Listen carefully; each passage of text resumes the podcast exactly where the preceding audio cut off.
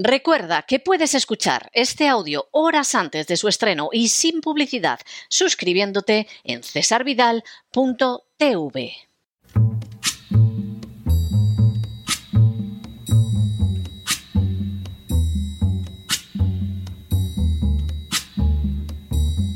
La voz con César Vidal, desde el exilio. When the night has come and the land is dark and the moon is the only light we'll see.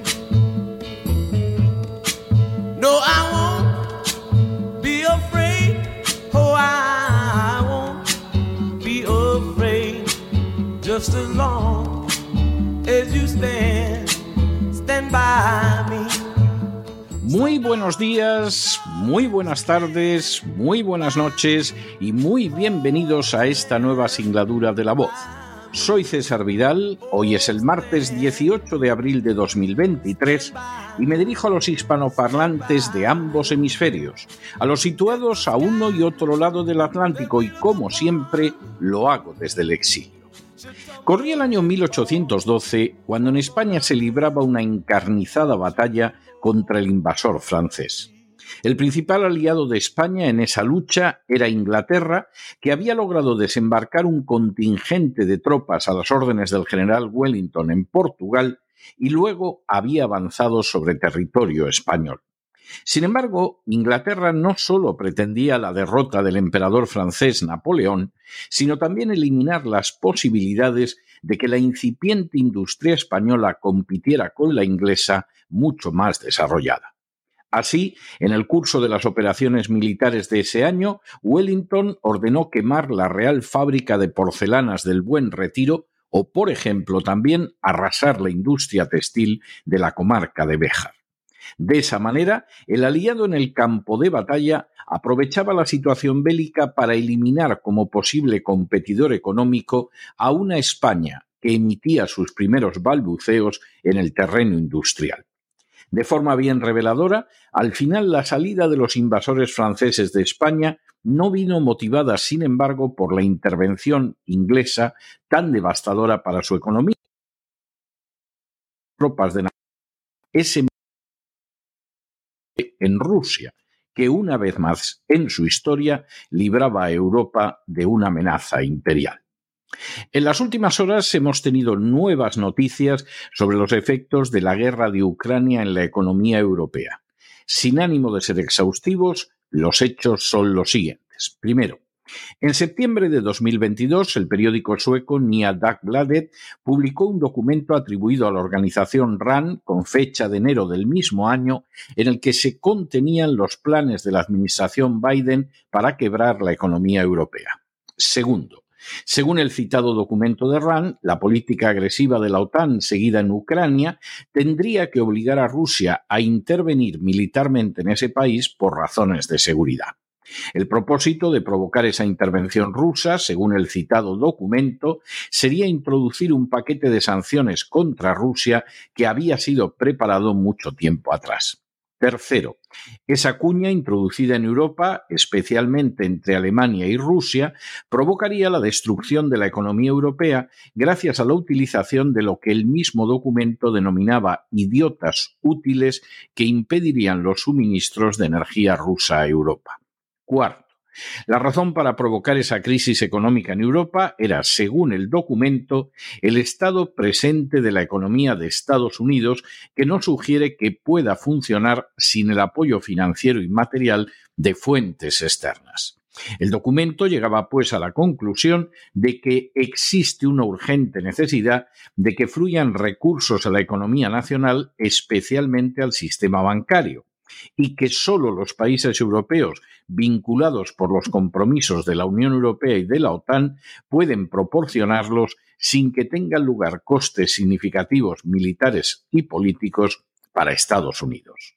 Quinto, El documento también señalaba que el mayor obstáculo para que esos recursos pasaran de Europa a los Estados Unidos era la creciente independencia de Alemania, ya que el Brexit ha dado a Alemania una mayor autonomía y ha hecho más difícil para Estados Unidos influir en las decisiones de los gobiernos europeos.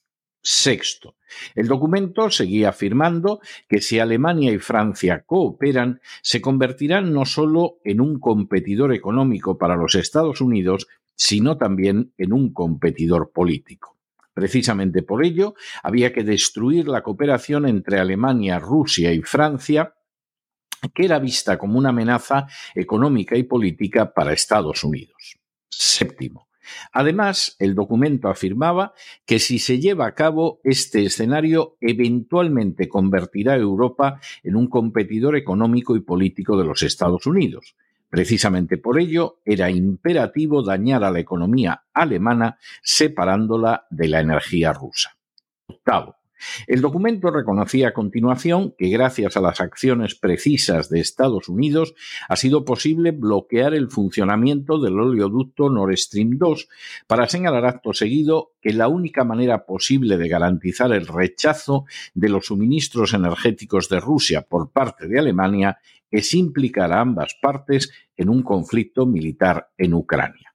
A continuación, el documento afirmaba nuestras acciones ulteriores en este país inevitablemente conducirán a una respuesta militar de Rusia. Noveno. Las consecuencias esperadas de este plan eran descritas con claridad por el documento al afirmar que las pérdidas acumuladas por la economía alemana pueden llegar a entre 200 y 300 billones de euros. Décimo. La conclusión a la que llegaba el informe también era que la ejecución de este plan no solo asestará un golpe devastador a la economía alemana, sino que la economía entera de la Unión Europea se colapsará de manera inevitable. A consecuencia de ese colapso, el documento señalaba que escaparían hacia los Estados Unidos unos 9.000 billones de dólares, un décimo. Según el documento, otra consecuencia inevitable sería un vida y un crecimiento del desempleo, lo que obligaría a los jóvenes talentos europeos a emigrar, escogiendo como su lugar de acogida los Estados Unidos. Lo décimo. Los planes trazados por la corporación RAM efectivamente se han cumplido de manera inexorable. Tras la provocación de años de la OTAN, Rusia se vio obligada a intervenir en Ucrania y las sanciones formuladas contra Rusia, así como la voladura del Nord Stream 2 por orden directa del presidente Biden, han provocado una crisis industrial en Europa desconocida desde la Segunda Guerra Mundial. Décimo tercero. En respuesta a la crisis profunda de la industria europea derivada de su distanciamiento de la energía rusa, la Comisión Europea ha redactado un plan destinado a ayudar a las industrias. Décimo cuarto. A pesar de todo, el plan de la Comisión Europea para impulsar la industria europea no parece que vaya a ser suficiente para evitar la huida de las compañías europeas hacia Estados Unidos. Decimoquinto. Semejante conclusión es a la que ha llegado el sector que critica la falta de concreción del Pacto Europeo para la Industria Verde. Décimo sexto. Frente a la falta de reacción de la Comisión Europea, la Administración Biden ha ofrecido más de 349 mil millones de euros en incentivos fiscales y subsidios para desarrollar tecnologías limpias, un paquete económico que llevaría a una industria europea golpeada por las sanciones contra Rusia a trasladarse de manera masiva a los Estados Unidos. Décimo séptimo. Europa sufre una innegable amenaza de huida de sus industrias gracias a la política de la administración Biden, que ya ha empezado a tentar alguna de las grandes compañías europeas, como la alemana Volkswagen, a la que ha ofrecido ventajas fiscales millonarias para que traslade a su territorio un proyecto de construcción de una gigafábrica de baterías para vehículos eléctricos que estaba prevista que se asentaría en Europa del Este. Décimo octavo. Ante ese panorama, nos resulta sorprendente que el Consejo de Industria Química Europea asegure que ve muy poco probable que la actual estrategia europea impulse la competitividad del sector. Según su director, Marco Mensing, se centra demasiado en las inversiones de capital, ignorando los incentivos para reducir los gastos operativos diarios que sí tiene en cuenta la ley de Estados Unidos. Décimo noveno. Esta cuestión resulta extremadamente importante para la gran industria gasintensiva, como es el caso de la química, la cerámica, la del vidrio o la del papel, que utiliza grandes cantidades de gas en su proyecto de producción y a la que la voladura del Nord Stream 2, por orden del presidente Biden, ha colocado en una situación crítica. Vigésimo. De hecho, la voladura del Nord Stream 2, por órdenes directas de Biden, ha convertido el consumo de gas de la Unión Europea en cinco veces más caro, mientras que el consumo de electricidad para una empresa europea es ahora el doble que el que tiene en Estados Unidos. Vigésimo primero. La facilidad para lograr materias primas y el coste menor de estas también son factores que resultan atractivos para los productores de baterías y electrolizadores. Estos fabricantes son clientes de la industria química, por lo que estas fábricas también podrían desplazarse a Estados Unidos ante la huida de sus compradores. Vigésimo segundo. En España, la Alianza por la Competitividad de la Industria, formada por asociaciones de automoción, refino, papel, química, farmacia, alimentación y siderurgia, considera que la ley de Estados Unidos influirá de manera clara en las decisiones de inversión de los principales sectores industriales, poniendo en riesgo las inversiones europeas y la continuidad de las cadenas de suministro. Vigésimo tercero. Este organismo señala además que las compañías europeas ya están soportando cargas mayores que las americanas, por ejemplo, con el diferencial de derechos de emisiones que son entre tres y siete veces más elevadas en la zona de la Unión Europea. Y vigésimo cuarto, estas empresas advierten además de que la huida de las empresas de alta intensidad energética también podría generar una grave dependencia de materias primas y componentes esenciales en la Unión Europea, por lo que haría falta ya una acción decidida de las autoridades de esa Unión. Aunque la intervención de la OTAN en Ucrania resultó especialmente escandalosa al apoyar el golpe de Estado de 2014 y posteriormente al suscribir unos acuerdos de Minsk que el ucraniano Petro Poroshenko, el francés François Hollande y la alemana Angela Merkel han reconocido que no tenían la menor intención de cumplir, lo cierto es que la provocación de una crisis que arrastrara a Rusia a intervenir en Ucrania se produjo ya con la administración Biden, según han puesto de manifiesto distintos documentos de la organización RAND. Semejante intervención no pretendía, como ha señalado de manera machacona la propaganda otanista, defender la independencia ucraniana frente al expansionismo ruso sino por el contrario provocar una intervención rusa por razones de seguridad nacional, cuyo objetivo fundamental era poder abrir una brecha entre la Unión Europea y Rusia que dañara gravemente la economía de la Unión Europea, y en especial la alemana, a fin de conseguir que los capitales, las industrias e incluso los jóvenes cerebros de Europa se trasladaran a unos Estados Unidos muy afectados por la política monetaria y económica de la administración Biden. El plan efectivamente ha resultado. Rusia acabó interviniendo en Ucrania por razones de seguridad nacional. La Unión Europea dictó las sanciones esperadas contra Rusia con pésimos efectos para su economía. Eso sí, el presidente Biden aceleró el desastre europeo ordenando personalmente la voladura del Nord Stream 2, de tal manera que los precios de la energía se dispararan en Europa, golpeando ferozmente su industria. Y a continuación, Biden ha impulsado beneficios económicos empresariales a fin de que la industria europea y en especial la alemana se traslade a los Estados Unidos. No hay que ser especialmente sagaz para darse cuenta del efecto pavoroso que la política de la administración Biden está teniendo sobre la Unión Europea y resulta por ello obligado preguntarse si la Unión Europea podrá enfrentarse a ese desafío o si ya está condenada de manera irreversible en términos económicos, sociales y previsiblemente políticos. Es posible que Europa aún esté a tiempo de salvarse del desastre, pero solo sería así bajo ciertas condiciones. La primera sería acabar ya inmediatamente su política de apoyo a Zelensky, concluyendo la guerra en Ucrania, que solo es una sangría de recursos que hasta la fecha han superado en el caso de Europa los 90.000 millones de euros.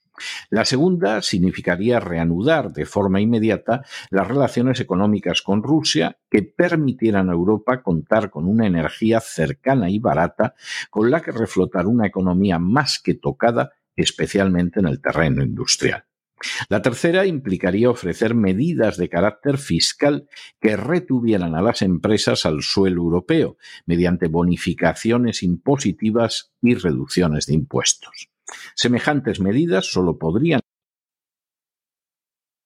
del gasto público que tendrían que afectar sobre todo a lobbies clientelares como las ONGs de George Soros, las feministas, las gays y en general todas las relacionadas con la agenda globalista. Y la cuarta sería desvincular la política europea de la OTAN, reduciendo el gasto militar y avanzando hacia una Europa que en buena medida estuviera desmilitarizada y mantuviera la neutralidad, garantizando así su paz futura. Si Europa adopta ese camino, tiene posibilidades de recuperarse, no solo económicas, sino también políticamente.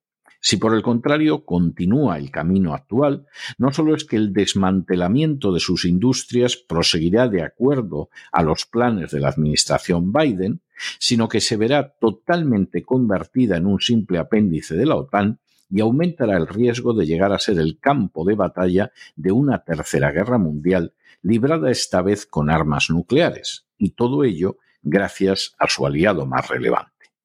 Como sucedió con la España de 1812, hay que preguntarse si Europa no debe temer especialmente por su economía a causa de la acción no de sus enemigos, sino de su principal aliado. Y si no será Rusia la que una vez más, a lo largo de su historia, acabe neutralizando las ambiciones imperiales. Pero no se dejen llevar por el desánimo o la frustración y es que a pesar de que los poderosos muchas veces parecen gigantes, es solo porque se les contempla de rodillas y ya va siendo hora de ponerse en pie. Mientras tanto, en el tiempo que han necesitado ustedes para escuchar este editorial, la deuda pública española ha aumentado en cerca de 7 millones de euros y una parte no pequeña de ese aumento se debe al hecho de que España se ha sumado a unas sanciones contra Rusia que han disparado el precio de la energía que consume. Muy buenos días, muy buenas tardes, muy buenas noches. Les ha hablado César Vidal desde el exilio. Dios los bendiga.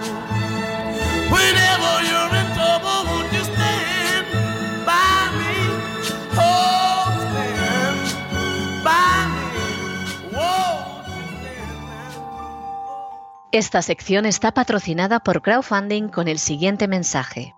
Nuestro Señor Jesucristo, el único Dios verdadero, es misericordioso y nuestro Salvador.